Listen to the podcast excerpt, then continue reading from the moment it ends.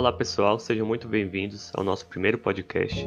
Meu nome é Sérgio Miguel e hoje faremos uma capacitação sobre a oximetria de pulso, um teste que é popularmente conhecido como o teste do coraçãozinho.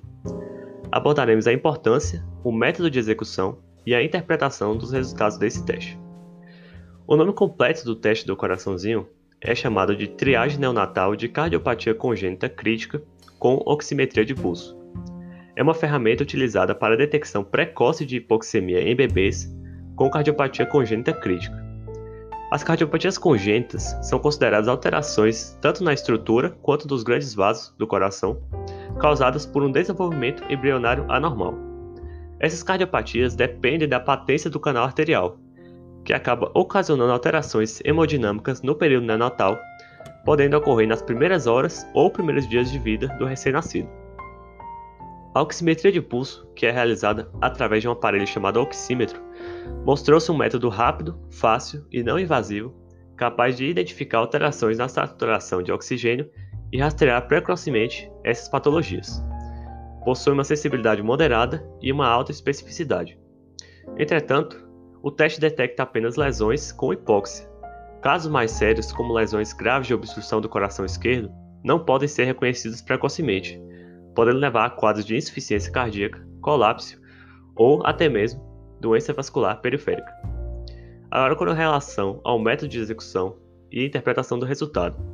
A oximetria normal de um recém-nascido, com 24 a 48 horas de vida, deve ser igual ou maior que 95% de saturação de oxigênio nos membros superiores e inferiores.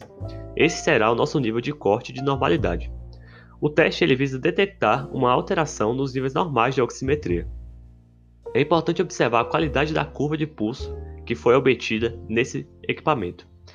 A validação da oximetria deve ser feita após uma curva adequada dessa onda de pulso desse membro. Para se obter uma curva melhor, colocar inicialmente o sensor na extremidade e, após alguns segundos, ligar o equipamento que fará a leitura. Além disso, devemos evitar interferência externa de luminosidade, o que pode interferir na qualidade do sinal. Cuidado também com a temperatura do membro aferido, já que membros frios, muito frios, podem nos levar a um dado não verdadeiro. Após a ferida no membro superior direito e em um dos membros inferiores, como devemos interpretar esse exame?